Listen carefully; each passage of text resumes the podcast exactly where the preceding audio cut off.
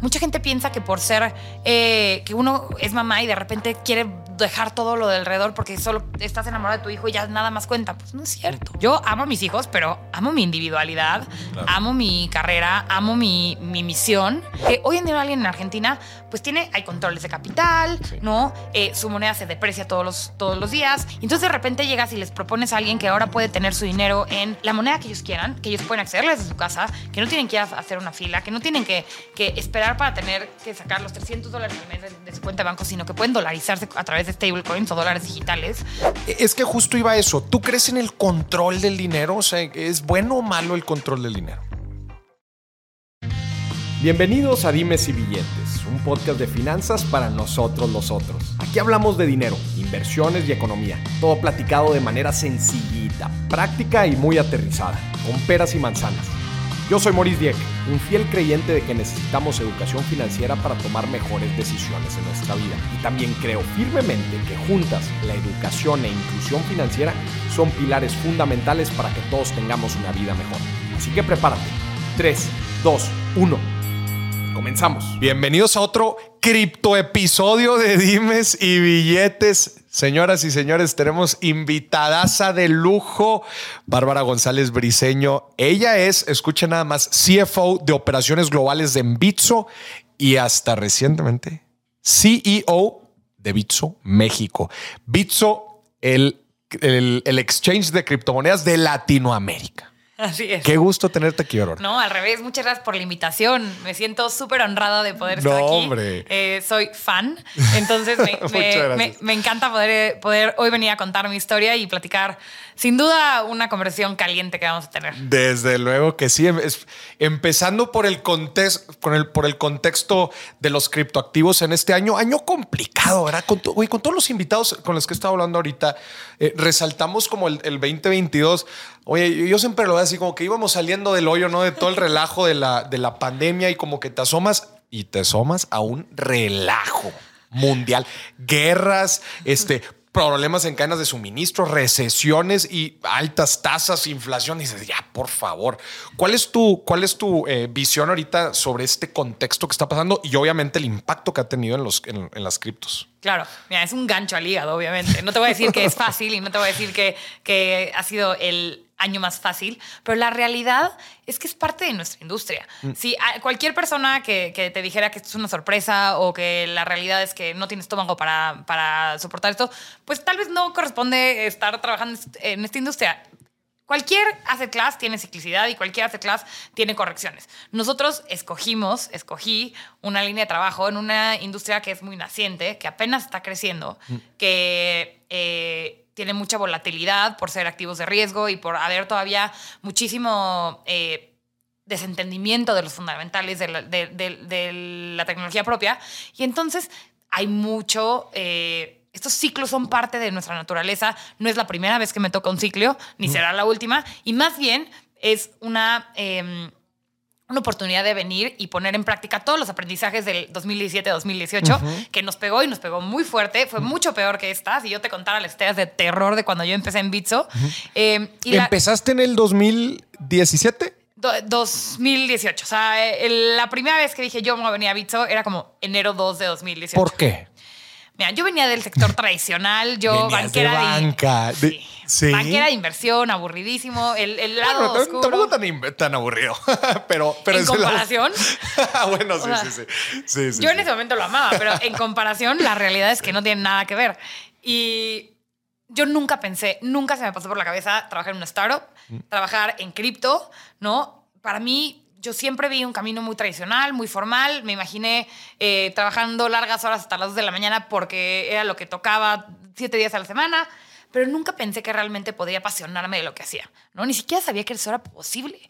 Y mm, cuando un día un amigo me presenta a Daniel y nos manda un correo y dice, ustedes dos se tienen que conocer. Ajá. Daniel en ese momento estaba buscando una CFO y yo estaba buscando un trabajo, ¿no? Y cuando voy a la entrevista, yo llego... ¿Te cansó banca inversión? Fui de las pocas personas que disfrutaban mucho como que la adrenalina. Ok. O sea, creo que me gustó más que a mucha gente. O sea, mucha gente dice, hago dos años y palomita, Sí, claro. y, y a mí sí me gustaba. Y sí estaba considerando regresar. Yo estaba en mi maestría en ese momento Ajá. ¿En dónde hiciste la maestría? en Harvard. En Harvard. Y entonces estaba evaluando la posibilidad de regresar a banca de inversión, cosa que nadie hace, ¿no? Y...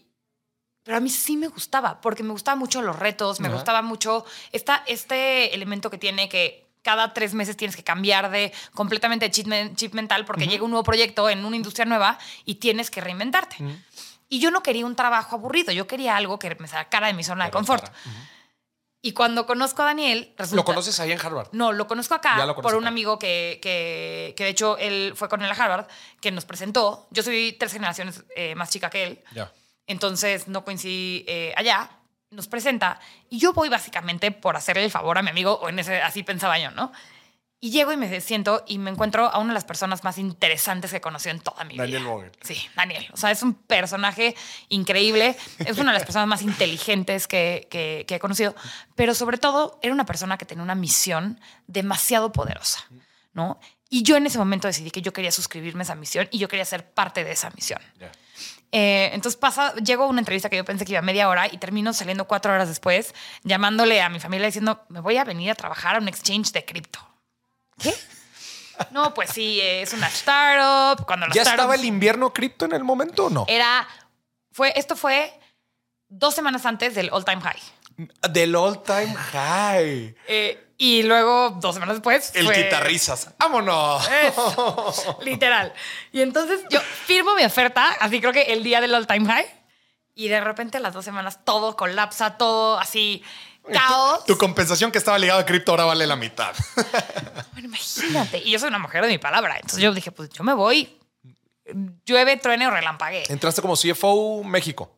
Glo- so- Global. En ese momento solo operábamos México, ¿no? Eh, y hoy día, el otro día alguien me decía, ay, sí, global. Y me dice, ¿no operas en todo el mundo? Le digo, no, obviamente no, es, bueno, CFO regional porque solo operamos en la TAM, pero de todo el grupo, ¿no? Sí, entré cuando eran como 20 personas en, en el equipo, eran menos de 100 mil usuarios. Solo. personas en el equipo. No, Hoy somos 700. Sí, no manches. Eh, ¿En cuántos mercados?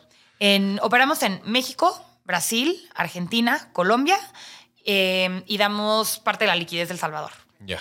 Entonces, operamos, son cinco eh, jurisdicciones, pero tenemos gente en 40 países. Somos una compañía 100% remota, que eso nos fue uno de los aprendizajes muy rápidos que tomamos del COVID.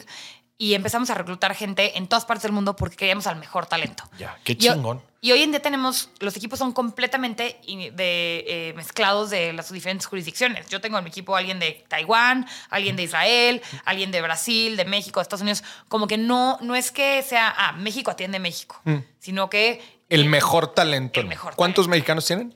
tenemos un poquito arriba de 300. 300 mexicanos. Oye, hay algo que no nos estás platicando que se me hizo muy bien interesante. ¿Eres mamá Soy mamá, orgullosa mamá de dos niños. de dos niños? ¿Cómo le haces para ser CFO global, CEO México y además tener tiempo para ser mamá? Híjole, mía. Yo crecí en una familia donde todas mis tías eh, siempre fueron profesionistas, entonces siempre el ejemplo fue, tú tienes que ser profesionista. Nu- fue algo que nunca me cuestioné. Y, pero también yo siempre quise ser mamá, como cualquier ser humano que quiere, como que no es parte de nuestra naturaleza, ¿no? Crecemos, eh, nos- nacemos, crecemos, nos reproducimos y morimos, ¿no? Entonces yo siempre quería ser mamá. Pero obviamente para una mujer en un país como México, en una región como la TAM, es bien difícil porque siempre te dicen no se puede. Te dicen o escoges un camino o escoges en otra. Vivimos en una sociedad extremadamente machista, ¿no? Con una eh, normas socioculturales que nos enseñaron que, que pues si la mujer quiere ser profesionista, tiene que sacrificar, o qué mala mujer Claro. la que no, no quiere sacrificar. Eh, justo hace poco salió un estudio de McKinsey que, que decía que hoy en día más del el 54% de los mexicanos cree que las mujeres que trabajan dañan a los hijos. El- la mitad de los... La mitad. Qué fuerte. Entonces, vivimos todavía en ese México. Sí, claro. Pero para mí nunca ha sido una pregunta. Porque tú en tu familia no lo viste. En mi familia no lo vi. Y, y afortunadamente estoy en una relación en la que siempre el acuerdo de pareja siempre era que íbamos a ser un equipo. Él y yo somos un equipo. Siempre decimos que somos un equipo. Funciona bien. Y, y- y no era como tú, uno trae el pan en la mesa y el otro cuida a los hijos, no, sino que es, los dos decimos tener hijos, los hijos son de los dos, ¿no? Entonces tengo dos hijos, eh, uno de dos años y uno de nueve meses, o sea, parte retador Ya, la cosa. sí, y, y para mí, de verdaderamente, No, o sea, dos años Ah, no, no, no, bueno, no, no. O sea, sí, un poco después de haber firmado y de todo el rollo. Sí, no. O sea, fue, pan- fue cobijo. ¿o Son no? cobijos. Los dos son cobijos. sí. Órale. Los dos son cobijos. Este, y, y la realidad es que creo que soy mucho mejor profesionista por lo completa que me siento en mi casa, porque siento que no he tenido que aplazar mis planes personales, porque siento que he podido eh, tener una relación estrecha con mis hijos y también siento que soy mamá porque todos los días hago lo que me gusta. Mucha gente piensa que por ser eh, que uno es mamá y de repente quiere dejar todo lo de alrededor porque solo estás enamorada de tu hijo y ya nada más cuenta. Pues no es cierto. Yo amo a mis hijos, pero amo mi individualidad, Claro. amo mi carrera, amo mi, mi misión. Y la realidad es que me complementan muy bien. Entonces, estoy afortunadamente en un lugar donde me permite hacer las dos cosas con muy poquito sueño. Eh, pero, pero sí. No, y qué importante eh, tener una pareja también que apoya todo eso y que juntos van creciendo, que es fundamental también para llegar a ciertos niveles de, de posiciones como en la que estás, en donde es de alto rendimiento, ¿verdad? Ni se diga. Oye, te iba a preguntar, a ver, eh, Vogel te, te vende la idea, tú la compras. ¿Qué, cu- ¿Cuál es tu misión hoy por hoy? Bitso es una empresa de ideología, ¿verdad? Es una empresa que Sí. quiere revolucionar. Me quedó claro cuando estuve en las oficinas, paréntesis, gente, estuve en las oficinas de Bitso, este, y, y es, para empezar, son unas oficinas impactantes. Me, me puse un poco triste que me dices que ya no las usan tanto porque son remotos, pero eh, tienen un mural. O sea, quiero tratar de explicárselo a la gente porque creo que es, una experiencia increíble ver ese mural. Un mural gigante, Gigante. en donde que son como monstruos que están peleando dinosaurios. No sé si monstruos, como dinosaurios. mitología tan mexicana, Sí. ¿no? Este, en Sí. donde son pues la- los grandes bancos, ¿no? Los, los grandes este, em, empresas gigantes, robustas, grandotas, están Burocráticas. burocráticas, dinosaurias, ¿no? Y están peleando, ¿no? Sí, sí, exacto. Son como tres guerreros, como dices, como Sí, con- guerreros. que hacen como mucha afana, como nuestra, nue- nuestra historia eh, mexicana, que están enfrentando estos dinosaurios que representan estas grandes instituciones que en realidad pues han abusado un poco del pueblo, ¿no? O sea, si, si, si lo ¿En pensamos qué, qué se te hace? ¿Qué es lo que más han abusado? Mira, si lo pensamos, llevamos décadas siendo víctimas de como del sistema bancario que, que tenemos a la mano, porque no teníamos alternativa. si, si en realidad pensamos cuando que en 2018, en marzo de 2018 se promulgó la ley FinTech, pues en realidad antes de 2018 no teníamos el sector FinTech. No había espacio para innovación, no había espacio para disrupción, no había espacio ni siquiera para que cualquier agente que quisiera venir y ofrecer un servicio, un producto distinto al que ofrecía Cambiar la algo de lo tradicional Cambiar no se podía. no se podía, ¿no? Porque nadie podía hacer captación que no fuera banco. O tenías que pasar por un procesos extremadamente ardosos donde en realidad, Regulatorio, una locura. a ver, que no quiere decir que no tengamos que hoy pasar, pero por lo menos hoy en día hay una apertura de, lo- de, de tanto del, del sector privado como del sector público de realmente invitar a agentes como nosotros a sentarse a la mesa y a mejorar mucho la vida de los mexicanos.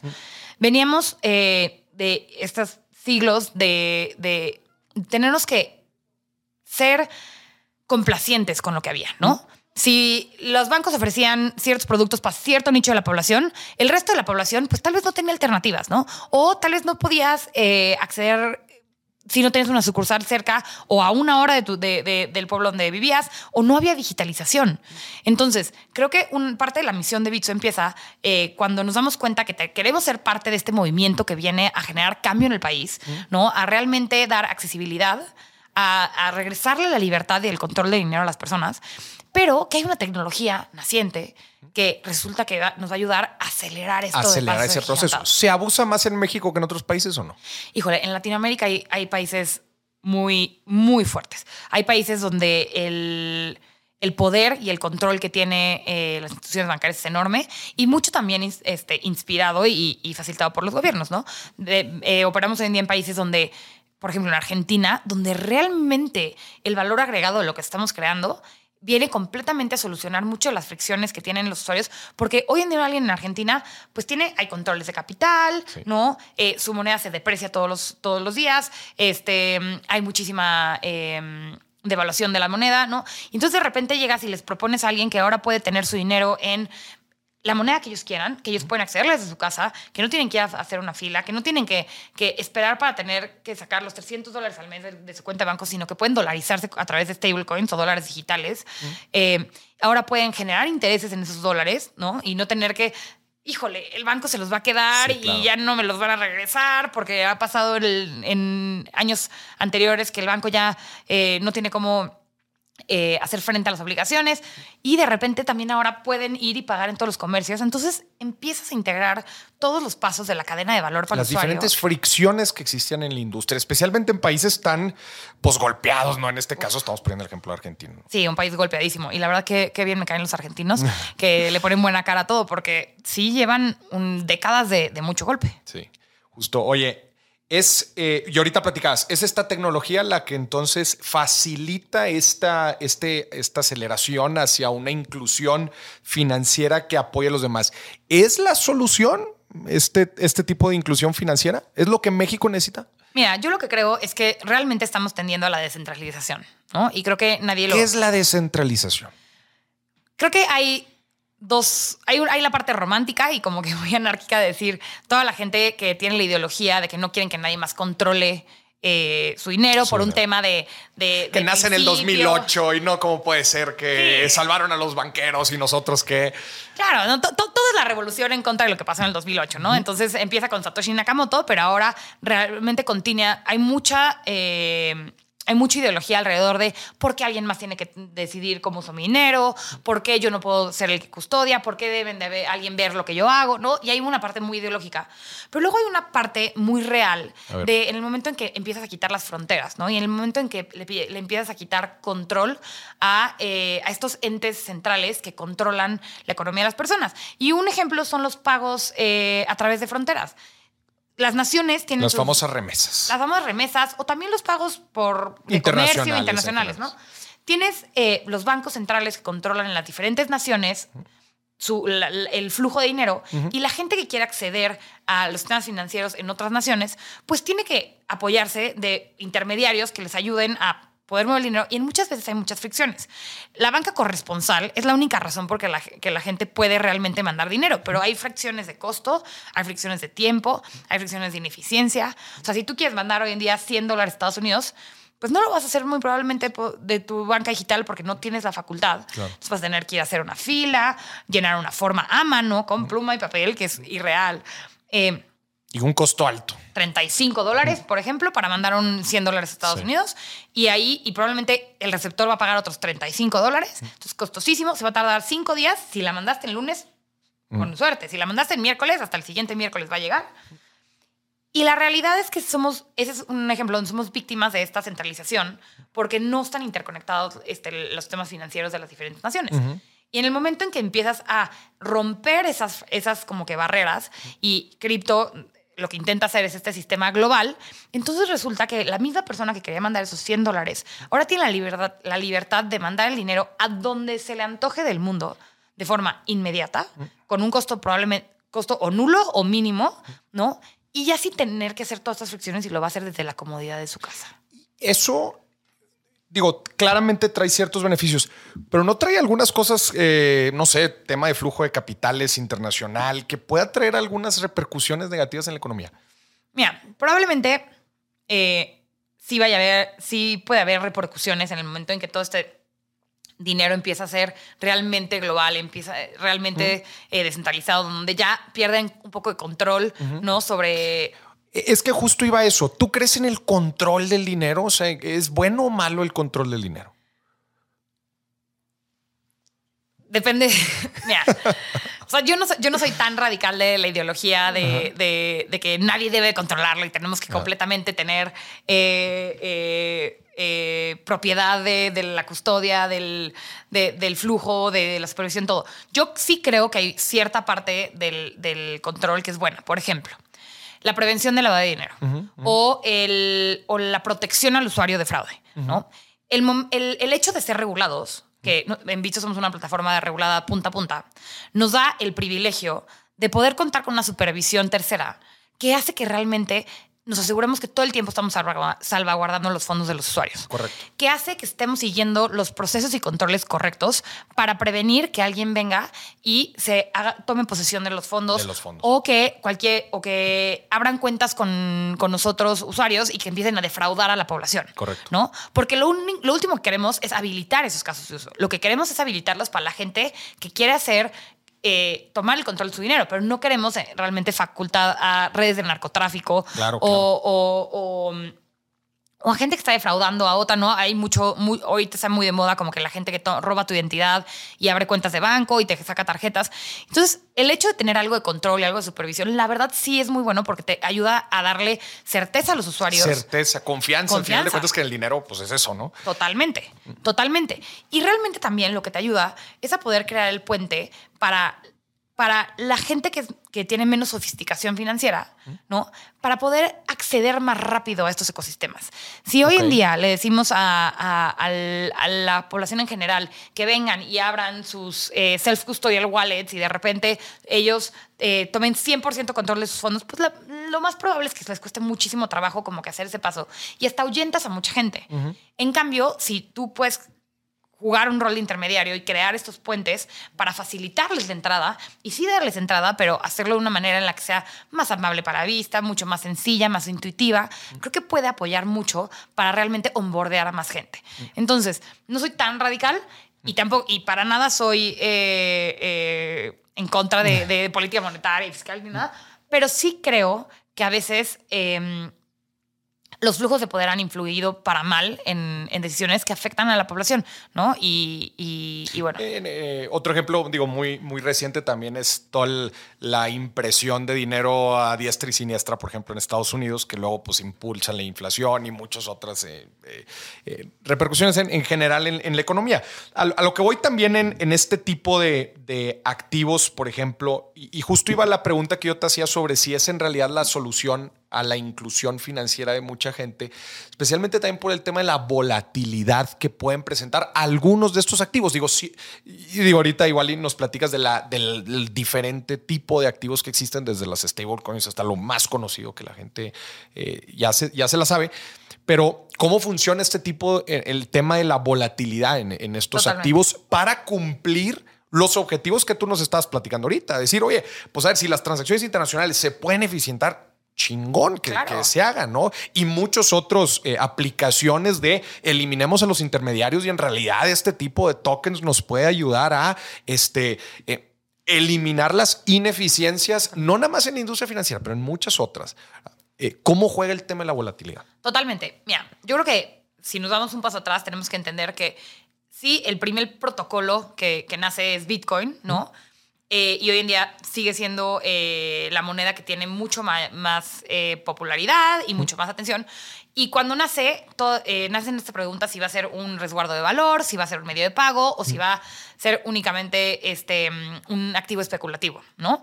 Creo que la realidad es que como está construido, eh, es muy ineficiente para ser un medio de pago. Y en realidad tiene muchas ineficiencias técnicas que ha hecho que en, en diferentes partes del mundo millones de developers y gente extremadamente talentosa hayan empezado a pensar cómo pueden hacer iteraciones de lo que empezó, del movimiento que empezó eh, Bitcoin y hacer una versión de ello que solucione distintos problemas, como bien lo decías, ¿no? Algunos financieros, algunos no financieros. Entonces empiezan a nacer muchas diferentes monedas, vamos a llamarlas monedas aquí, que intentan solucionar distintas cosas.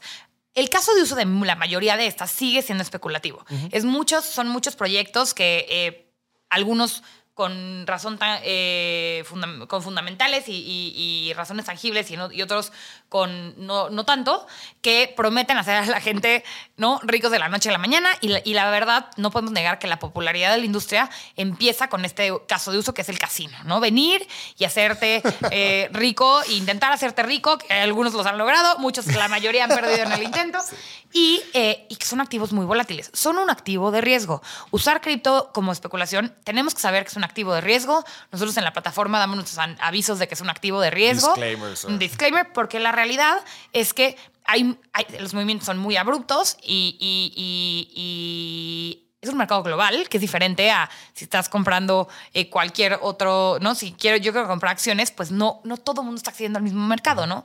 Entonces, eh, ese es un caso de uso. Pero la realidad es que muchos de otros proyectos que nacieron nacen con otra intención, ¿no? Por ejemplo, las transferencias de pagos, ¿no? A poder hacer pagos peer-to-peer o a través del- de fronteras y que entonces protegen mucho de, de- de- de las faltas que tiene Bitcoin y que empiezan realmente a solucionar la volatilidad. Nacen las stablecoins. Las stablecoins son estas monedas que tienen un respaldo ¿no? real eh, a alguna moneda fiat. Entonces, por ejemplo, hay muchas monedas que, que están pegadas al, al valor del dólar. ¿no? Entonces dólar. tienen las reservas en dólares reales pero son dólares digitales que lo que te permiten es moverlos en este sistema global, ¿no? De una, de una forma libre, eh, muy independiente del sistema tradicional financiero eh, y de una forma sin costo, ¿no? Entonces alguien puede estar en, en, eh, Polonia y mandarle stablecoins a alguien en Austra- Australia de forma inmediata tener la misma y tener la misma moneda. Que probablemente en Polonia tal vez no, no tienen las mismas conexiones al sistema americano y- Claro. y, no pueden tener dólares de forma tan fácil o sería muy caro para ellos, Claro. ¿no? Entonces, todos esas, esos eh, proyectos que nacen, que son diferentes a, a, eh, a Bitcoin en naturaleza, estos no tienen volatilidad. Estos son proyectos que están respaldados uno a uno. Y entonces lo que, lo que intentan es eficientar los medios de pago y entonces ya no te exponen en si yo te mando a ti el A dinero, no te exponen estos cambios de valor, ¿no? Porque con Bitcoin, si yo te mando Bitcoin, para cuando te llega, tal vez ya no vale lo mismo. Claro. Con esto te vale lo mismo, ¿no? Oye, hablabas ahorita de los fundamentales. Platiquemos de los fundamentales de las cripto. Obviamente hay criptos con más fundamentales que otro. Claro. Dame un buen ejemplo de fundamentales dentro de una cripto. Mira, yo creo que eh, ahorita regresando a los, a los stablecoins, porque es más fácil de entender porque son dólares, es dólares digitales. Tenemos diferentes tipos de proyectos que se hacen llamar stablecoins, ¿no? Hay proyectos que tienen toda la robustez, ¿no? Que tienen, que tienen auditorías comprobadas por auditores eh, de talla global, que comprueban que en las reservas en un banco en Estados Unidos están mantenidas uno a uno la par todos los, todos los, los dólares que están respaldando esta moneda, ¿no? Tienen validación de inversionistas, tienen validación institucional porque cuentan con partners bancarios importantísimos, cuentan con eh, supervisión de las autoridades. Entonces empiezas a hablar, a añadir como que una serie de cosas a la receta que hacen que, por ejemplo, en USDC sea un activo donde hay invita a mucha confianza porque tiene como que todas estas palomitas que tienen Claro. Tuvimos todo el debacle de Terra Luna en, en- en marzo, ¿no? En abril, em, donde era un activo que te estaba dando un retorno de arriba de 20%, ¿no? Tenían, no tenían este- esta serie de, de palomitas, ¿no? No estaban regulados, no tenían eh, esta comprobación de reservas uno a uno, ¿no? No tenían estos partners bancarios, no tenían... Y entonces, pues sí, eran muy populares porque estaban dando un retorno de 20%, arriba de 20%, pero la realidad es que no contaban con los fundamentales. Claro. Y creo que una, una cosa que es bien importante que el público eh, entienda es que tiene, tienen que saber escoger bien dónde ponen su dinero. Que alguien te confíe su dinero es el mayor privilegio y, y el mayor honor del mundo, porque te están diciendo que te están, te están dando sus llaves a el sustento de su familia, a su alimento, a la educación, a la salud. Y tú tienes que proteger, ya sean 100 pesos o un millón de pesos, de la misma manera, porque representan lo mismo para la persona que te lo está dando. ¿no? Uno, el que cuida no es nadie para juzgar si es mucho o poco. Claro. Y la verdad es que sí creo que hay muchos jugadores que son muy responsables y que no le dan el peso suficiente a esto y que hacen muchas cosas fuera de línea o fuera de, de- de lo legal. Porque la verdad es más fácil operar fuera de lo legal. Es más fácil crecer, es más fácil desarrollar, es más fácil ir al mercado. Todo es mucho más rápido, eres más eficiente, ¿no? No tienes trabas. La cantidad de trabas o de peso regulatorio que Sí, alienta es enorme, ¿no? Eh, nosotros la primera vez que obtuvimos regulación fue en el 2019 y éramos una compañía bastante joven. Claro. Y éramos una compañía que sin duda no estaba lista para tener toda una, todo un equipo de cumplimiento o para meter procesos onerosos de KYC o tener como que eh, comités de supervisión internos y externos. Pero lo tuvimos que hacer porque realmente creíamos que era beneficioso para el usuario. Era la forma también de llegar a, a cuál- cuáles eran sus objetivos, ¿no? Claro, y entonces te alenta en unas, en unas cosas que tal vez no hubiéramos escogido alentarnos, ¿no? Claro. Generas mucha deuda de producto, mucha deuda técnica, que si me hubieras preguntado, pues obviamente queríamos estar en, en la frontera de lo que están dando, pero pues en ese momento creíamos que era muy importante Sí. y creo que fue la apuesta correcta. Eh, ¿Bitcoin tiene fundamentales? Yo creo que la tecnología en sí es fundamental. ¿Qué es la tecnología? Yo creo que to- toda la tecnología de blockchain que respalda este Bitcoin y el- si quieren, o sea, lo puedo explicar en peras y manzanas, como digo, como se lo explico a mi mamá. Para mí, eh, creo que es, es lo que sustenta. En la realidad es que la moneda fiat de hoy tampoco tiene, o sea, ¿cuál es, qué respalda al peso? Sí, claro, pues es el- la, la Confianza en el- aceptación en general de la economía. La aceptación de la economía y la confianza en el gobierno. Correcto. ¿No? Tú estás, tú te dan 100 pesos y tú crees que tiene valor, crees que tiene valor. Uno, porque es intercambiable, ¿no? Entonces te lo, lo podemos Sí, la gente lo acepta en general. Y dos, porque tú dices, el que lo está emitiendo es el gobierno y confía creo. en el gobierno. Ajá. En el momento en que dejemos de confiar en el gobierno, chance lo dejamos de aceptar menos y chance Claro. deje- pierde su valor, ¿no? Aquí yo creo que Bitcoin hoy en día, como medio de pago, no necesariamente es aceptado en todos lados, empieza a hacerlo, ¿no? O sea, cada vez más vemos mucho más adopción. Y la realidad es que también creo que no tenemos esta, este eh, cuerpo que está eh, emitiendo esto, más bien la tecnología es como está emitiendo eh, los activos y creo que eso es lo que lo fundamenta, ¿no? Si, tú, si nosotros confiamos en que la tecnología atrás de estos activos virtuales es la correcta y empezamos a ver como que mayor adopción, creo que es cuando empiezas los fundamentales, deja, dejamos de querer ver el oro en una bóveda, sino que más bien empezamos a entender por qué, por qué queremos confiar en estos ecosistemas. ¿Usas tu cripto? Yo sí, muchísimo. Te, pagan en cripto. no me pagan, en- mi salario no me lo pagan en cripto porque cumplimos con la regulación. eh, No lo- la lo- regulación te prohíbe que te paguen en cripto. En México tenemos que pasar por el sistema financiero, ¿no? O sea, cualquier, tu nómina tiene que pasar por el sistema financiero, entonces eh, el sistema financiero, eh, todavía cripto no cuenta El bono sistema sí está en cripto. pero, pero de, que, de que- de que hay muchas cosas que, que son en cripto, sí. Y también tengo la facultad de que pues, uso Bitso y la verdad usar Bitso es tan fácil que puedo convertir muy rápido mi dinero en cripto, ¿no? Pero le pago a muchos proveedores en cripto. Sí. Hay muchísima aceptación de, eh, desde, o sea, desde que yo entré y ahorita a, a recibir, no nomás en, en Bitcoin, pero en, en otros diferentes protocolos o en stablecoins, Mm. cada vez más hay más proveedores que nunca te hubieras imaginado que están aceptando que te aceptan. Era la- otra de las inquietudes que yo tengo. Cu- ¿Cuál es el siguiente nivel? O sea, creo que partiendo del 2008 hacia acá, eh, ha sido una especie de montaña rusa todo el tema de las cripto en general, ¿no? Este, eh, se escuchaba por un lado tema de aceptación, la evolución en general de protocolos, monedas, etcétera. ¿Cuál es el siguiente nivel? O sea, ¿cuál es el siguiente paso, el siguiente milestone que ustedes ven en la industria?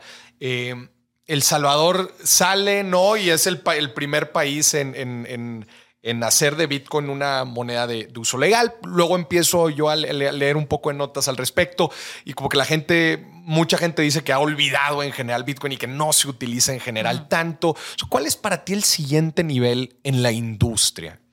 Mira, yo creo que el siguiente nivel ya está pasando, pero no nos estamos dando cuenta. Que es que muchos de los eh, jugadores del mundo tradicional han adoptado por completo esta infraestructura tecnológica y la están como que mezclando a, a sus maneras de operar, ¿no? Y hoy vemos eh, jugadores como desde como Square, como PayPal, como Stripe, que están completamente integrando cripto a la manera en la que operan. Yo creo que la realidad es que estamos intentando entender una tecnología que no necesariamente tendríamos que entender. ¿Tú entiendes cómo funciona el Internet? Pues más o menos. Así como a la- pa- para, cuando- Servidores y señales. Cuando y- vas a mandar un WhatsApp dices, es que antes quiero entender muy bien cómo funciona para ver si sí mandó el correo.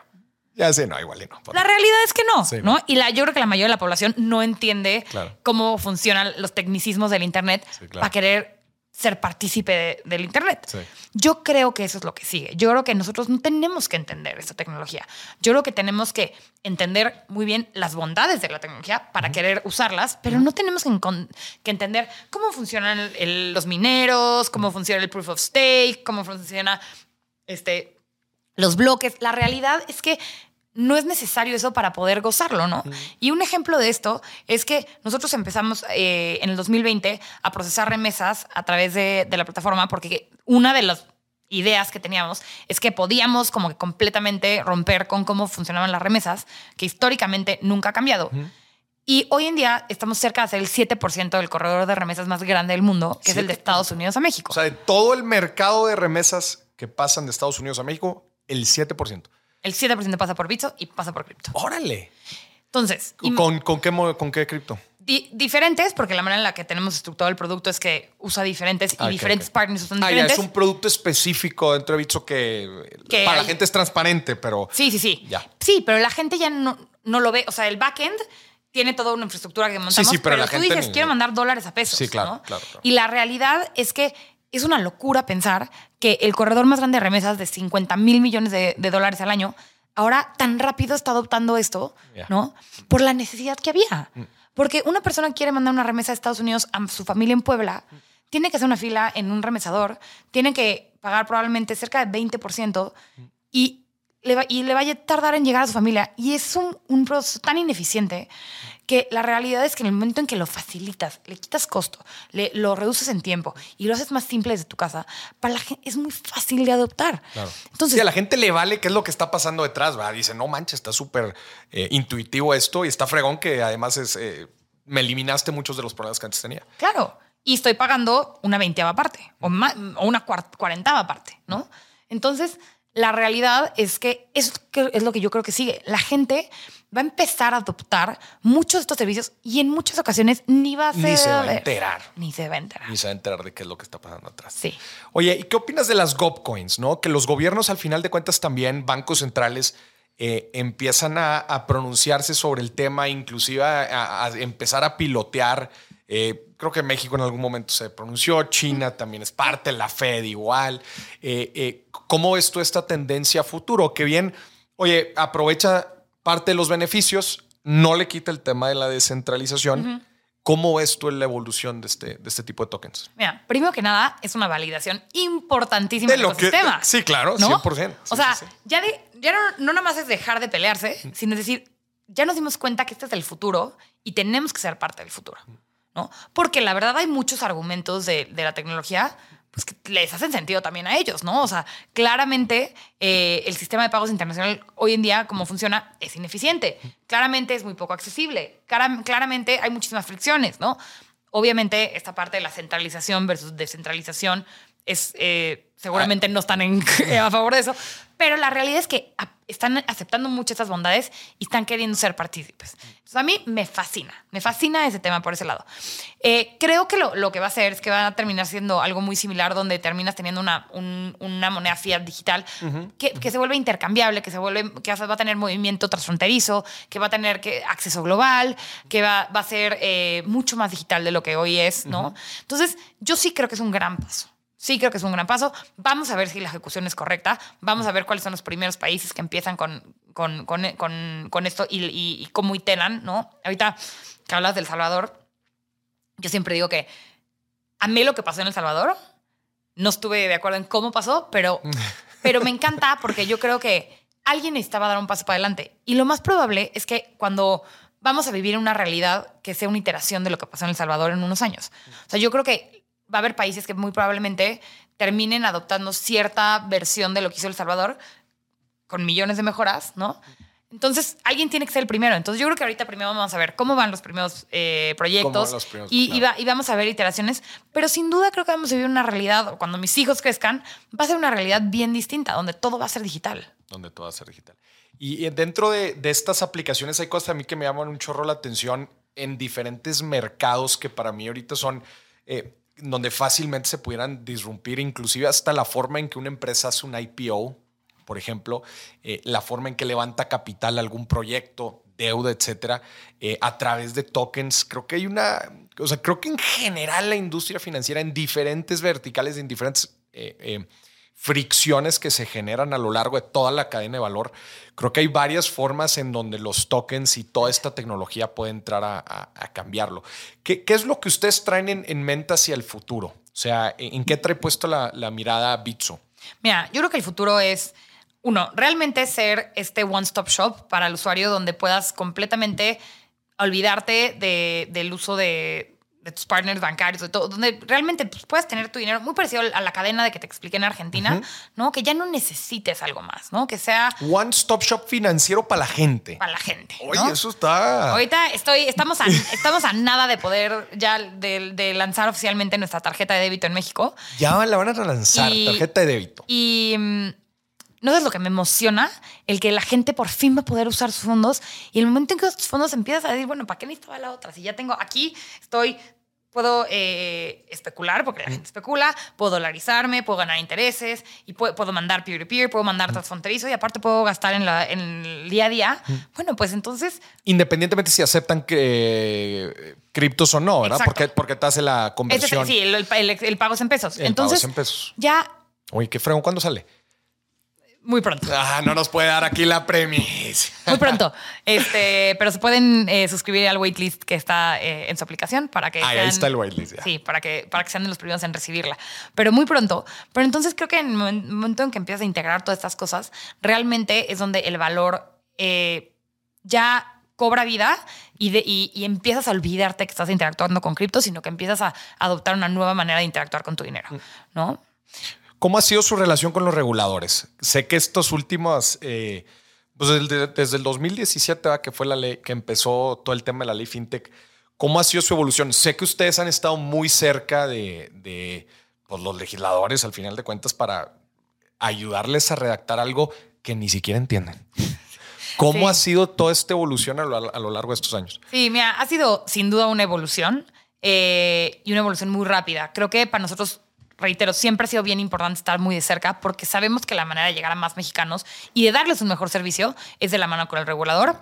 Creo que nos costó mu- mucho trabajo al principio convencer a las autoridades o, o ayudar a explicar, a educar de qué era nuestra propuesta, por qué éramos una solución, eh, cómo estaba el valor en, en la población. Y, y creo que la verdad eh, la autoridad lo entendió, tanto que fuimos la primera IFPE eh, autorizada en el país, ¿no? Fue la primera IFPE. Sí, en diciembre de 2019 a nosotros nos, nos autorizó, nos autorizaron... Institución Financiera de Pagos Electrónicos. Electrónicos. Sí, que es, es la figura que nace de la ley FinTech, ¿no? Y nosotros Esa y otra, ¿verdad? Y la de fondeo colectivo. crowdfunding, La de correcto. crowdfunding. Sí, y, y nosotros fuimos más de un año la única que estuvo autorizada. Entonces, eso te, te habla de mucho de la validación que, que- que obtuvimos de la autoridad después de un trabajo durísimo de, para lograr eh, realmente ser dignos de esta autorización. Y el día de ayer nos convertimos en el primer, primer jugador de todo el ecosistema en estar conectados directamente a SPAY. Entonces, ese es un paso agigantado eh, para nosotros porque la realidad es que eh, habla mucho del trabajo que estamos haciendo por la institucionalización de, los, de, de nuestra empresa y de seguir salvaguardando los fondos de los usuarios de forma correcta. Bárbara, eh, aumentar la inclusión financiera en específicamente cripto en la población, ¿va a aumentar la prosperidad de la gente o no? Mira, yo creo que todavía hay mucho trabajo por hacer. Creo que nos va a aumentar el acceso. O sea, yo creo que cripto lo que va a venir en una primera instancia es a facilitar el acceso, a eh, facilitar el, el uso de- del dinero, ¿no? Y el control, pero yo creo que todavía falta mucha educación para asegurarnos de que el uso sea correcto.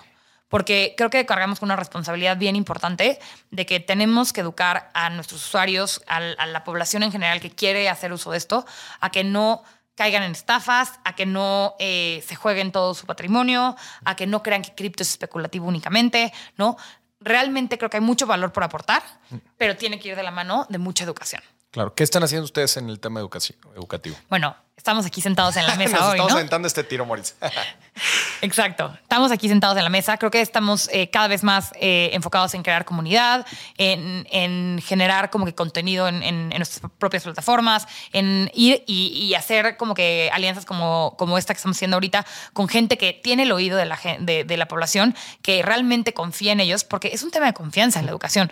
Eh, y, y poder ayudarnos de ellos para que, apoyarnos en ellos para que transmitan el mensaje. Tenemos una muy buena relación con el regulador. Estamos haciendo también alianza con los reguladores, con diferentes instituciones de gobierno, para que ellos nos ayuden a fomentar también mucho de, de- de- esto y que esto lleve a la inclusión. Y no es un esfuerzo que estamos haciendo solos, ¿no? Es un esfuerzo que creo que tenemos que hacer primero como ecosistema fintech, ¿no? Va más allá de cripto. Creo que como ecosistema fintech tenemos que ponerle la información allá afuera de que hay más opciones, hay más alternativas y que realmente queremos venir y hacer una mejora en la vida de la población. Imagínate que nos trasladamos al 2050. Descríbeme la industria financiera en el 2050. Mira, en el 2050 de entrada, ¿cuántos años faltan en el 2050? Como 30. eh, el 2050 yo creo que no, esto del efectivo no existir. Ya no, tú dices que para el 2050 ya no hay efectivo. No, para nada. México es uno de los países que más utiliza circulante. No, yo lo sé, pero Nada. Nada. ¿Para qué no vamos a sentar el efectivo en 30 años todo lo. Si hoy en día. O sea, no, no hay empresas informales en el 2050. Bueno, no, pero probablemente puedan ser informales con ahora con el, con el, con los, con las monedas digitales del gobierno. Vámonos. Entonces- Ay, aunque ahí pudieran meter unos candaditos ahí más duros ¿verdad? para toda la informalidad. Pero a ver, entonces, cero efectivo. Yo creo que vamos a, a- a movernos muy lejos de un mundo con efectivo. Ok. ¿Qué más? A ver, échame un poquito más O sea, de tu visión. no sé, ¿Hay yo- carros voladores o algo? No, no sé si carros voladores. No, no creo. O sea, no, pero yo sí no me imagino ya el tema de la sucursal. Si no, si no, No. tenemos efectivo, ¿para qué tenemos que ir a una sucursal? Eh, es como los cheques, ¿no? Los cheques están a punto de desaparecer en México, porque en Estados Unidos se usan muchísimo, pero cada, Sí, vez, ca- no. cada vez se usan menos los cheques, Mi ¿no? abuelita lo sigue usando, pero ¿no? Muy probablemente una, hay generaciones que lo usan, pero hoy en día sería es hasta peligroso, ¿no? Pagarle a alguien con un cheque. Yo creo que las nuevas generaciones no tienen ni idea. Si, si ven un cheque que dice al portador, te van a preguntar quién es el portador, ¿no? O sea, como que, Sí. ¿no? O como que se cancelan con las líneas, ¿no? Yo creo que mucha gente ¿qué es ya, eso de cheque en blanco? ya ni saben, ¿no? Sí. Eh, entonces yo sí creo que es un, un método de pago que va a eh, desaparecer, eh, sin duda, y con ello van a desaparecer los, caje- los cajeros de efectivo, eh, van a desaparecer las sucursales, yo creo que todo va a ser digital. Hoy en día podemos hacer desde nuestros este, teléfonos digitales casi todo, ¿no? Y mientras la población tenga acceso a Internet y tengan, eh, yo creo que cada vez hay mayor penetración de smartphones, yo creo que va a poder digitalizar muchísima de su economía también. Todo el tema de la economía, sí, cierto. Pues en el celular, lo- oye, yo estuve en Europa este fin de el, el- en el verano. Oye, tic, tic, tic. Oye, cuidadito, ¿eh? Porque ahora con el contactless, no, hombre, te pones a gastar como loco y ni lo sientes. Pero es una locura. Tienes, tienes Sí, un iPhone, cañón. ya no necesitas salir ni con tarjeta. sí. Ya no necesitas Sí, tener cartera. cañón. Sales, a ver, todos, todos salimos de nuestra casa siempre con el celular. Tal vez se te olvidan las llaves del coche, tal vez se te olvida la cartera, pero el celular lo traes. Y ya, si no necesitas entonces ya para nada salir con más que con el celular, ahí tienes todo. Y dice Elon Musk que inclusive el celular Va a desaparecer. tiende a desaparecer porque es una extensión limitada de las capacidades del ser humano. Vamos a ver, vamos a ver. A ver si, si tu visión. Chips Vamos a poner este episodio en 30 años. Vamos a ver si se cumple. Oye, a ver, y platícame tú de tus finanzas personales. A ver, entonces, este, ¿usas cripto? Sí, por supuesto que sí. Compras con cripto. Eh, eh, todavía, como todavía no está la tarjeta aquí en México, todavía no tengo mucha facilidad de, en mi vida personal comprar mucho con cripto. Desde el punto de vista de CFO, sí compro mucho con cripto. Ok. Pero lo que sí hago es pago mucho con cripto, tipo, vamos a una cena, eh, yo pago la cuenta y ahora páguenme Y en Bitcoin. ya, Entonces a mí así, o de que bueno, te pago, pero te pago en cripto, ¿no? Entonces también sirve como para onboardear a muchos amigos y lo que sea. Pero yo en mi wallet, las transfers las hago en cripto y l- luego tengo un amigo que siempre le digo, yo solo acepto pagos en Bitcoin. Y me dice, no, pero no te quiero dar de mi Bitcoin. Y yo, pues compra más para pagarme en Bitcoin. A mí no me vas a pagar en pesos. Sí. Entonces sí interactúo mucho con cripto. Ya. ¿Te gusta invertir? Sí, sí me gusta ¿En qué invertir, inviertes? pero no tengo, justo, eh, no tengo tanto tiempo para ser tan sofisticada y selectiva en, en mis inversiones. Eh, creo que mucha parte de mi portafolio está en el ecosistema de cripto, entonces tengo, ¿Sí? tengo digo, de entrada todo, todo lo que hago. Este, ¿Pero qué este, pasó con Bricks and Mortar y las casas que se pueden tocar y todo eso? Bueno, ¿no? espérame, estoy joven todavía. este, no, la realidad no creo que, que sea. ¿No te gusta eh, real estate? No, por lo menos en- en lugares como la Ciudad de México, yo creo que ya no es una buena, eh, una buena oportunidad de inversión. Yo creo que eh, la apreciación que vas a obtener en este mercado y luego la poca liquidez que tienes se vuelve muy oneroso. O sea, no creo que sea. O sea, yo le digo a mi mamá, mi mamá tiene un activo y le digo todo el día, véndelo, véndelo, véndelo, es la peor tontería. O tokenízalo, imagínate. Bueno, sí, sí, ahí sí. Bueno, lo sería más fácil venderlo si lo tokenizamos. ¿no? sí, sí. Pero entonces, eh, ¿y qué, otro, qué, qué otras asset classes te, te gustan? Mira, honestamente, yo creo que hoy en día estamos en. y va a 100% ser- cripto. No, no, bueno, no, al revés. Lo que voy a decir es que creo que eh, hay un costo de oportunidad gigantesca hoy en día de no estar en CETES, porque la, re- la realidad es que hoy en día hay una tasa del gobierno central muy buena, ¿no? Entonces se vuelve más difícil hacer otras hacer clases atractivas. Claro. Entonces, eh, mejor me mantengo un portafolio más balanceado donde tienes activos de alto riesgo como cripto y luego activos de muy bajo riesgo como CETES y ahí vas balanceando. La verdad, yo no estoy, no, o sea, no tengo un portafolio de, de equity ni, ni, ni de bonos, nada, porque No. no. tengo tiempo para seguirlo. En un momento de mi vida, cuando tenía tiempo, teni- ¿Sí tenía, pero ahorita con dos trabajos y dos hijos, no. Está cañón. Algo tiene que ceder, ¿no? Oye, ¿buy the deep o no? Obviamente. Sí, buy the deep. Siempre. O sea, ahorita sería el momento. a ver, no es, no es recomendación de inversión, ¿eh? Sí, Tú no. me estás preguntando. Disclaimer, no es recomendación de inversión. Ojo. Usted haga su investigación.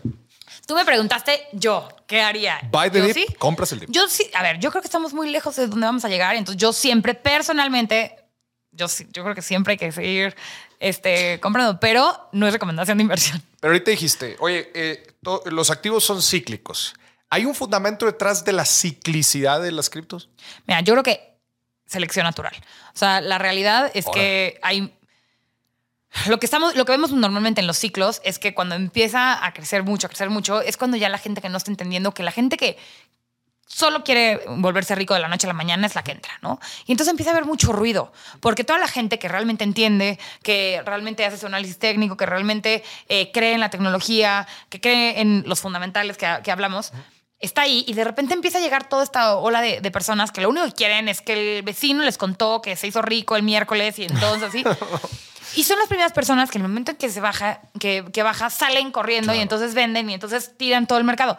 La realidad es que yo creo que es correcciones que no son únicas al sector cripto. A ver, Claro. ve el mercado de tecnología de equities de Estados Unidos. Están 35 a la baja en la lana. Ah, mm, y, y hay unas que llevan 80, ¿no? sí, o sea, sí. ves este, empresas como Lyft, ¿no? Que lleva 90% por abajo. Entonces, la realidad es que no es único. Estas correcciones son de todos los asset classes, Mm. nada más que la gente es muy amarillista y le gusta dramatizar y dice que cripto es el diablo por eso, pero no es cierto. sí, no.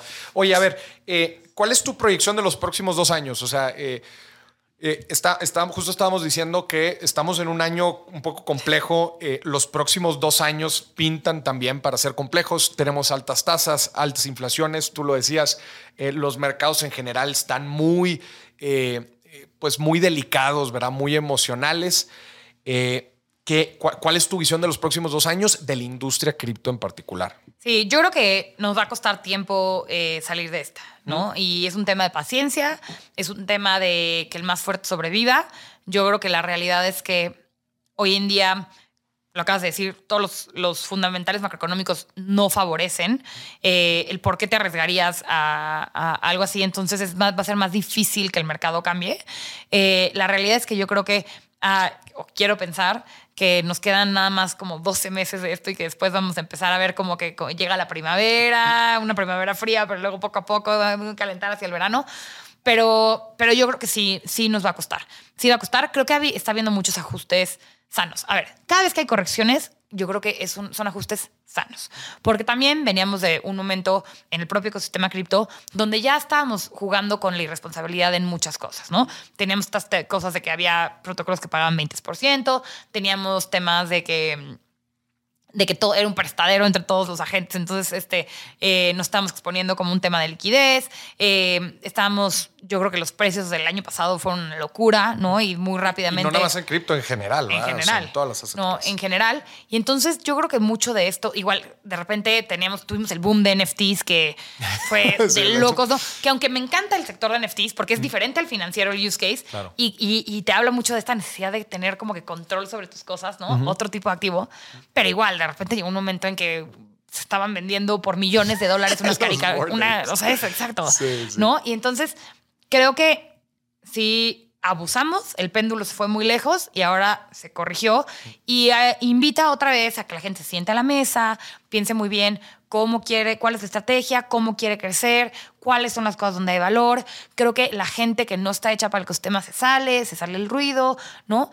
Eh, todos los que tienen estómago, pues al revés, lo ven como una oportunidad para crecer, para invertir, para hacer como que una doble apuesta en esto, ¿no? Y es lo que estamos haciendo desde Bitso. En Bitso creemos que los inviernos son el momento para construir, porque cuando llega la ola buena, no tienes tiempo para hacer nada. Todo, tienes que estar listo con la infraestructura para capturar el valor. Pero la realidad es que ahorita es donde construyes, donde inviertes, donde planeas, ¿no? Y donde realmente vuelves a aterrizar mucho como qué es lo que queremos hacer y cómo vamos a llegar ahí, ¿no? Entonces, eh, esos periodos de calma tampoco son tan malos. ¿Se, le- se les baja mucho el, el- el negocio en, en los inviernos? Sí, naturalmente. Tenemos un negocio que es muy cíclico, como la industria en la que operamos. Entonces, eh, sin duda, la gente deja de operar de Deja forma de importante. operar.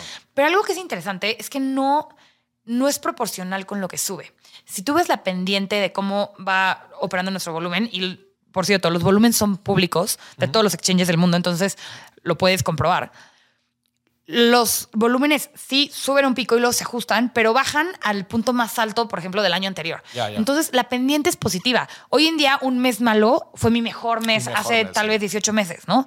Entonces, creo que eso es bueno. Eh, también estamos eh, generando muchas nuevas áreas de negocio, como son el tema de las remesas, el tema de los pagos con QR, el tema de la tarjeta, el tema, no, que son más acíclicos y entonces empiezan a tener más. eh, más peso en nuestros estados financieros estados. y entonces nos ayudan mucho, pero la realidad es que seguimos siendo eh, muy dependientes de la volatilidad. ¿Son el exchange ahorita más grande de Latinoamérica? Sí, sí, sí, el exchange más grande de Latinoamérica. Eh, eh, bueno, la verdad, sin contar a Binance, Binance eh, sin duda es el exchange más grande del mundo y tiene una operación muy grande en Brasil, pero me gusta pensar que como no son un exchange regulado y que no tienen como toda esta protección del usuario, de, de los jugadores que lo estamos haciendo de la forma eh, correcta, somos el exchange por más de que 15 veces más grande de, de Latinoamérica. Oye, eh, esta siguiente pregunta es para Bárbara. O sea, tú le dedicas tanto tiempo del día a este trabajo. Ahorita te escucho y creo que cualquier persona que te está escuchando va a poder eh, acordar conmigo en que se nota que lo sientes, lo vibras, todo el tema cripto. ¿Qué quieres lograr tú? ¿Yo? Tú, Bárbara. Es clarísimo. Mi misión en la vida, la verdad, es eh, ayudar a reducir la brecha de género. Lo que más... La brecha de género. Sí, esa es mi pasión. Es lo que más me gusta y una de las cosas que más me importan de o más agradezco de mi trabajo es la plataforma que me da para poder realmente generar un cambio en, en el ambiente de trabajo para muchísimas mujeres que, que vienen y que han crecido en un país que no las ha favorec- favorecido y en un ambiente profesional que, que obedecía muchas actitudes, muchos comportamientos que en realidad por muchos años han prevenido que las mujeres sigan creciendo. Eh, entonces, para mí realmente lo que mi misión, lo que más me gusta, lo que más eh, como que amo es realmente poder ayudar a otras mujeres a crecer y que poco a poco tengamos más un lugar en la mesa y que estos ciento y pico años que, que parece que van a faltar para que cierre la brecha de género se reduzcan. ¿Y lo estás logrando? Me gusta pensar que sí. En Bitso, la verdad, estamos creando un, un lugar de trabajo que, que obedece mucho de estas cosas que estoy intentando hacer. Eh, ejemplos de ellos son, por ejemplo, la política de familia que tenemos. Tenemos una política de familia que es igual para, para, eh, para cualquier género, para cualquier rol que juega en la familia. Y eso lo que hace es que los managers, en lugar de beneficiarse, beneficiar, perdón, a, algún, a un género por sus sesgos inconscientes, Ajá. si saben que todo mundo se va de igual manera, entonces no hay sesgos, ¿no? Pones la barrera al ¿no? mismo tiempo. Exacto. O eh, cómo eh, hemos cambiado los procesos de reclutamiento para que puedan ayudar a que las mujeres lleguen a las últimas fases del, del proceso, o cómo accedemos a mayores pools de talento para que realmente sean, eh, apliquen. Y yo en, mis, en mi vida propia, o sea, yo soy la típica que estamos en una junta y me doy cuenta de todo, así de repente interrumpen dos, dos veces a la mujer y a la tercera les digo como, oye, deja de interrumpir a la mujer y todos, o sea, las mujeres, Órale. ¿no? O sea, como que creo que hay muchísimo que no es malintencionado. O sea, creo que Sí, que realmente. hay veces hasta está en el inconsciente, como que la mayoría de las veces. así nos educaron. Así nos educaron a hombres y mujeres, ¿no? Entonces, ayudar a educar, ayudar a hablar mucho de esto, ayudar a normalizar como que el, el que mis peers hombres entiendan que sí es más difícil ser la única mujer sentada en la mesa y que sí me cuesta el doble cada vez que voy a trabajar. Entonces, eh, eso hago mucho. Hablo mucho de esta parte de mis hijos, ¿no? O sea, yo como que no, no me da pena y no digo, ay, me van a juzgar porque quiero ir ahorita a poner mis hijos a dormir, ¿no? Al revés, como que lo, lo hago muy vocal para que la gente escuche y el día que alguien en su equipo lo haga, este, tenga amamantan juntas, o sea, de que de repente cámara apagada, pero de que les digo, tengo que amamantar, porque yo sé que muchas mujeres, mamás en el equipo, lo van a tener que hacer y les va a dar muchísima pena levantar y decirle al manager, perdón, pero tengo que apagar mi cámara porque mi hijo Claro. recién nacido, ¿no? Al revés, entonces... Si tú pones el, a ver, pues yo ya lo hice ahora sí para normalizarlo. para normalizarlo. Entonces, este... mm, ¿Y la industria cripto te ayuda a alcanzar este objetivo? Uf, es difícil. Como sabes, es una industria muy dominada por hombres, sin duda. A ver, si el, sector, si, si el sector financiero. Sí, no, sí, sí. espérate, si el sector profesional está dominado por hombres, el sector financiero más y el sector cripto más, sin duda no. Pero también eh, creo que es una industria mucho más abierta. Creo que si algo, algo tiene eh, este sector es que eh, tienen mucha flexibilidad de pensamiento. Entonces, tal vez la representación femenina no está ahí todavía. Hay mujeres increíbles en el ecosistema. Em, pero lo que sí es un grupo de gente que tiene mucha flexibilidad a nuevas ideas, a, esta parte como de, la igualdad, ¿no? si lo pensamos, quieren mucha igualdad y mucho como eh, democratización en tema eh, de dinero. Mm. Y es un poquito lo que pedimos, ¿no? Como que la mujer esté lado. Entonces, como que es más fácil generar esa empatía. Ya. Oye, por último, me gustaría hacerte una pregunta y que dieras un mensaje, porque yo recibo una cantidad de mensajes relacionados con cripto gigante en todas las redes sociales. Y a mí me toca también darme de topes con muchos esquemas fraudulentos que hay afuera. Enormes, que si, que si Poncis, que si este, pirámides, aquí mi equipo no me va a dejar mentir, de todo nos toca ver a nosotros. Y aterrizándolo al nivel más coloquial de la mexicana y el mexicano promedio, que tiene un conocimiento en cripto nulo, pero que ha escuchado al amigo del vecino, justo como lo decías, al amigo del vecino y que, y que triplicó su dinero y que se volvió millonario y que lo que tú quieras. Y que me preguntan a mí una sencilla pregunta y me dicen, Maurice, ¿qué opinas tú de cripto? Yo ya estoy harto de contestar a la gente. ya, ya me cansé. Pero pero luego, o sea, agarrando un poco el contexto de la gente que ha escuchado este tipo de cosas por allá afuera y también de la gente que desgraciadamente por la falta de regulación en muchos ámbitos de esta industria han aprovechado de las criptos para poder, eh, para, para hacer mal uso, ¿no? Y, pues desgraciadamente eh, quedarle mal a mucha gente. Totalmente. Este, y que luego culpa las criptos. Pero a ver, no, no, no, este, tienes que entender un poco qué es lo que está sucediendo. ¿Qué mensaje muy puntual le darías a esta gente? Yo le digo, ya no les voy a contestar yo, mejor que les conteste la CEO de Bitso. A ver. Perfecto, muchas gracias. Mira, primero que nada, tenemos que entender que cripto es una tecnología, ¿no? Y, y el uso que le den las distintas personas a la tecnología depende de las personas, no de la tecnología. ¿no? Es como si em, muchas extorsiones que sucedieron hace 20 años en efectivo y la gente dijera, no usen más efectivo porque están extorsionando. Banco de México por Exacto, el Banco de México es culpable por esta extorsión, ¿no? Este secuestro express. Pues no es cierto, ¿no? Eh, los agentes que están cometiendo esas actividades ilícitas son los culpables. Em, yo creo que cripto es, va a ser una solución para todos, pero no deja de ser un asset class nuevo de mucho riesgo, ¿no?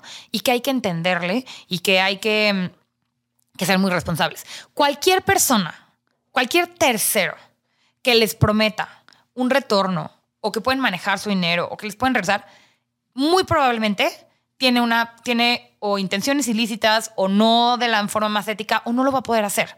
La realidad es que la única manera de interactuar con tu dinero es haciéndolo tú propio.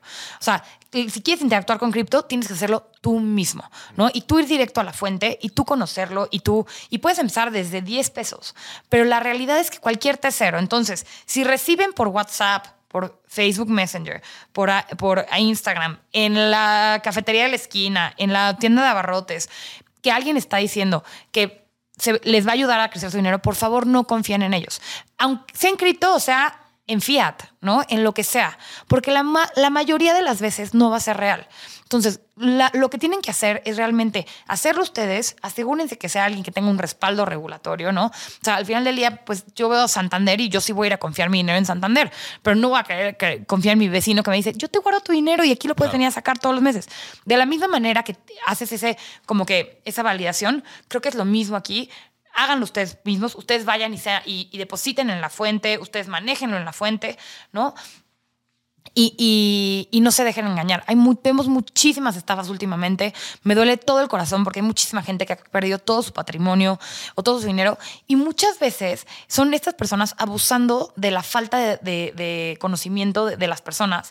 Y van y comparten, convencen a el amigo, que el amigo les dice a sus amigos, ¿no? Yo he tenido ejemplos con mi mamá que me dice, tengo una amiga que me dice que eh, un súper retorno. yo, mamá, no puedes confiar en nadie que te dé un retorno. Nadie, nadie que te prometa un retorno te lo va a dar. Entonces no puedes, ¿no? Entonces creo que es un poco lo mismo. Em, pero no le pierdan la fe a cripto. Cripto es solamente una tecnología que vino a mejorar nuestra vida. No es este así como si les ayuda eh, ¿no? No, no es que sea la persona, la persona que le está facultando es la persona que les puede, que, que, que lo está estafando o que le está haciendo daño, ¿no? No es la tecnología en sí. Bárbara, qué mensaje tan chingón para que vean, no se lo digo yo, se lo dice ella, ¿eh? Este, te quiero felicitar por tu trayectoria, por esa pasión. A mí me encanta ver mujeres en la industria financiera porque todas son unas chingonas. muchas gracias. María Arisa también es gran amiga mía y es una máquina asesina, igual tú.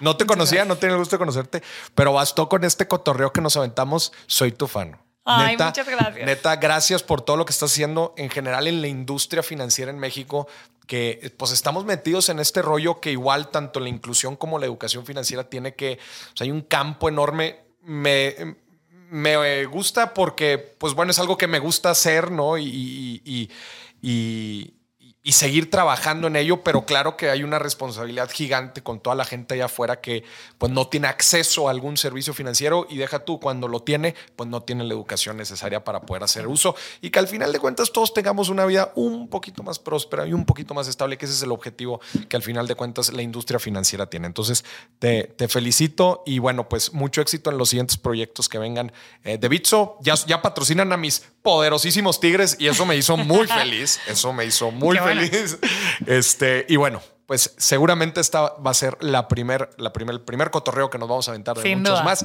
Y qué gusto que estés aquí en Dime si Billetes. No, hombre, al revés. Muchísimas gracias por la invitación. También es recíproco, también soy fan y también agradezco muchísimo todo lo que haces por, por la educación financiera y gracias por el espacio, gracias por escucharme y bueno, espero que, que, como dices, sea nada más la primera de muchísimas que nos vamos a echar. Seguro sí. Bárbara González Briseño, señoras y señores, esto fue otro episodio de Dime si Billetes. Recuerde, hoy es el primer día del resto de su vida financiera. Hasta la próxima.